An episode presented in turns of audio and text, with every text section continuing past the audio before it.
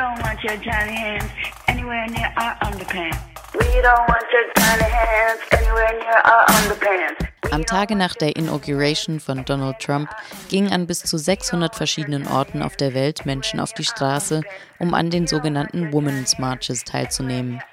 Die Massenproteste wurden vielenorts positiv als der Anti-Trump-Effekt betitelt und als eine Kampfansage zur Verteidigung der Menschenrechte gedeutet.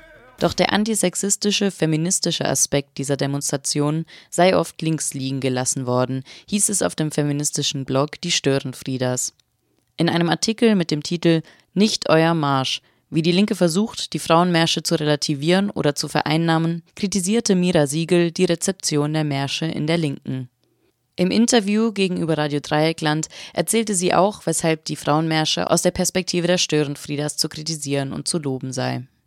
Ähm, also vorweg ist es so, dass wir natürlich im Vorfeld schon auch wussten, dass die äh, Märsche geplant sind, weil wir natürlich auch mit Feministinnen in den USA oder zum Beispiel auch in, in London gab es ja auch einen relativ großen vernetzt sind.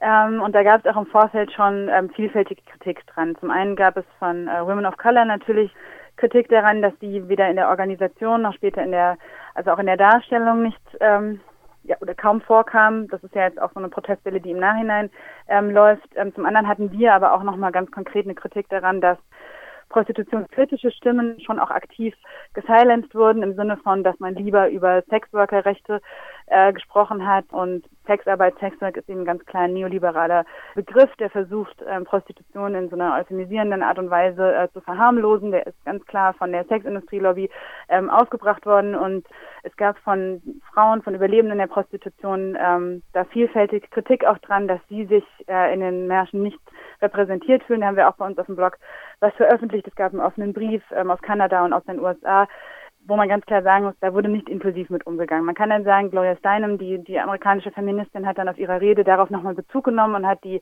Prostitutionsüberlebenden explizit genannt an der Stelle. Ähm, an anderer Stelle war das wohl auch schwieriger. Also da war es dann eher so, dass man äh, dieses Thema versucht hat auszuklammern. Das läuft eben jetzt auch nochmal in dem Zusammenhang eben mit People of Color ist ist die Kritik natürlich auch da, ähm, obwohl man sagen muss, dass natürlich trotzdem an vielen Stellen eben auch Women of Color gesprochen und Reden gehalten haben, die dieses Thema auch direkt an den Märschen angesprochen haben. Aber das Thema ähm, Inklusivität ist mit Sicherheit eins, was kritisch betrachtet werden muss im Zusammenhang mit diesem Phänomen, ganz klar. Man muss eben einfach sagen, es sind nicht alle Pussys pink, also schon eine exklusive Art und Weise, sich zu äußern und da ist auch Kritik mit Sicherheit angebracht.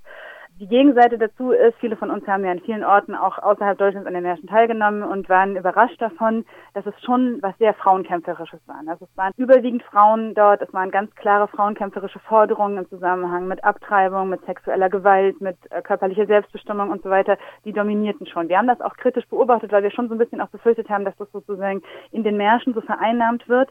Ähm, das konnten wir aber nicht bestätigen, sondern es war ganz klar auch eine, eine feministische Attitüde, die da äh, mit dabei war. Und das hat uns schon auch positiv gestimmt, dass man jetzt im Nachhinein sich angucken muss, was sind ja die Motive, was entwickelt sich daraus, wer kann alles da mitgenommen werden, das ist mit Sicherheit richtig und auch wichtig. Und da wollen auch wir unseren Teil, also zu beisteuern, diese anderen Stimmen auch lauter zu machen und die hörbar zu machen an der Stelle. Das heißt also, die Women's Marches hatten durchaus auch einen starken, auch positiven feministischen Anklang. Ja. Aber das Problem ist, dass jetzt, wo sie halt reflektiert werden, werden sie halt in Artikeln manchmal gar nicht überhaupt als Women's Marches genannt, Absolut. sondern einfach ja. nur auf Menschenrechte bezogen.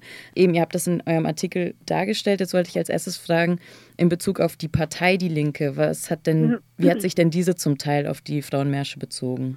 Also ich habe jetzt nicht alle öffentlichen Äußerungen der Partei Die Linke dazu verfolgt, aber die, die ich sozusagen auch von offiziellen Politikern auf Facebook lesen konnte, waren eben, dass es dann hieß, Millionen Menschen haben protestiert. Es ist der Anti-Trump-Effekt. Wir haben 5000 äh, neue Mitglieder, die eingetreten sind und äh, jetzt muss die Linke gucken, was sie damit macht. Und also die Frauen kamen schon in der Sprache überhaupt nicht mehr vor. Es gab dann also weder in den in den Artikeln selbst, in den Überschriften noch in den Texten selber. Es, einige haben sich dann darauf versteigert, sozusagen sogenannte Frauenmärsche. Das haben wir auch kritisiert. Vielfältig haben die Leute auch angeschrieben. Zum Teil haben sie das dann auch korrigiert und zurückgenommen. Andere haben dann gesagt, naja, wer weiß denn schon, was ein Women's March ist. Ähm, das ist natürlich schwierig an der Stelle. Also die Mobilisierung für diese Women's March, die war ähm, offen, die war global. Ähm, hätte die Linke sich dafür interessiert, hätte sie das mitbekommen können. Aber weil sie vielleicht auch nicht aus einer explizit linken Ecke kam, wurde das ignoriert. Also da entstand auch einfach meine ja, meine Wut äh, drüber, dass dann im Nachhinein versucht worden ist, jetzt müssen wir gucken, jetzt knüpfen wir daran an und dann wurde aber sofort daraus gemacht, äh, in der Abwehr sozusagen mit Rechtspopulismus und wie auch immer. Absolut wichtig, aber die Frauenrechte, die Sorgen, die Frauen haben und die sich ja jetzt in den letzten Tagen auch gerade im Zusammenhang mit Trump bestätigt haben, nämlich dass ihre, ihre körperliche Selbstbestimmung, Recht auf Abtreibung, was auch immer, dass das eingeschränkt wird, das kam dann schon gar nicht mehr vor. Das spielte dann schon gar keine Rolle mehr. Und das ist etwas, wo man ganz klar sagen muss, ähm, so funktioniert das halt nicht. Also man muss schon benennen, dass es von Frauen organisiert wurde, von Frauen getragen wurde und dass es auch um Frauenthemen an der Stelle ganz klar ging. Und jetzt gab es aber nicht nur von der Partei die Linken aus, sondern auch in vielen linken Blogs und Kommentaren eine solche Vereinnahmung. Und da wurde halt vor allem dann so der antirassistische Aspekt genau. hochgehalten. Und das ist ja auch immer sehr schwierig. Das sehen wir irgendwie seit den Silvesternächten in Köln, wie sich eben Antirassismus und äh, Feminismus irgendwie in zwei Lager zu spalten scheinen. Absolut, ja.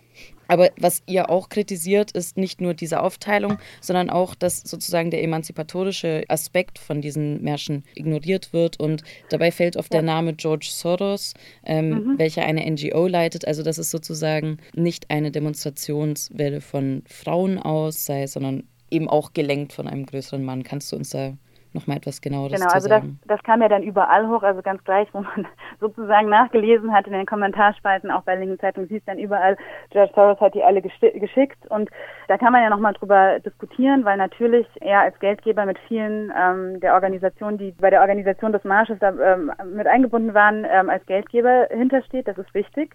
Es ist aber nicht so, dass er die Märsche organisiert hat und die Frauen geschickt hat. Und diese Haltung, also wenn irgendwie Millionen Frauen auf die Straße gehen, dann können die das ja nicht selbst organisiert haben, sondern man muss es natürlich ein männlicher Milliardär mit seiner eigenen Agenda sein. Das ist ganz klar, also das ist ein ganz misogyner Ausdruck. Und man sieht auch in dieser ganzen Debatte, also wenn man sich die Kommentarspalten anguckt, ähm, lauter Männer, die überhaupt nicht dabei gewesen sind, erklären dann Frauen die Welt. Also wie blöd seid ihr denn? Lasst euch von dem schicken und zieht euch noch irgendwie die lächerlichen Nutzen auf. Und die ganzen Frauen, mit denen wir ja auch, egal ob in, in Foren oder was auch immer, Kontakt hatten, die teilgenommen haben, die auch von diesem positiven Gefühl beflügelt waren, die schweigen. Die kommen in dieser öffentlichen Debatte nicht vor. Und ich habe auch den Fehler gemacht, mir dann auf Twitter anzugucken, was dort los ist. Das ist eine Welle von Frauenhass, die auch von linker Seite völlig unwidersprochen bleibt. Und dann hat man sich ja noch dazu versteift, dann in die Medien wie Russia Today, meinetwegen sogar auch noch die Breitbart-News zu zitieren und klarzumachen, ähm, dass das ja eigentlich eine einzigartige Verschwörungstheorie ist.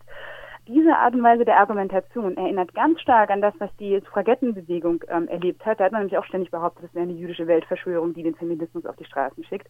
Also da ist ganz klar, das ist Frauenhass-Speech pur und ähm, dass die Linken es versäumen, dem zu widersprechen das macht, das macht betroffen. Und das zeigt auch, dass Frauenrechte an der Stelle ja unter ferner Liefen stattfinden. Und dagegen muss man sich ganz klar verwehren. Das ist übrigens auch was, was in dieser äh, Silvesterdebatte sehr deutlich geworden ist. Ähm, der Kampf gegen Rassismus ist ganz wichtig. Gleichzeitig ist es aber so, dass das nicht in einem Ranking zum Kampf gegen ähm, sexuelle Gewalt und so weiter laufen kann. Und das, also das war auch was, was uns sehr betroffen gemacht hat. Wir haben uns Silvester 2015 sehr, sehr deutlich gegen die rassistische Vereinnahmung ausgesprochen.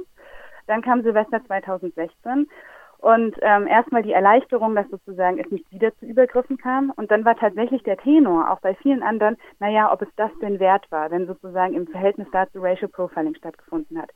Und Vergewaltigungen gleichzusetzen mit einer Festsetzung von, von Leuten, die da am, Frankfurt, äh, am Kölner Hauptbahnhof waren, das ist eine Relativierung von Gewalt, die Frauen passiert. Und das, das, das geht nicht, kann man auch so nicht hinnehmen.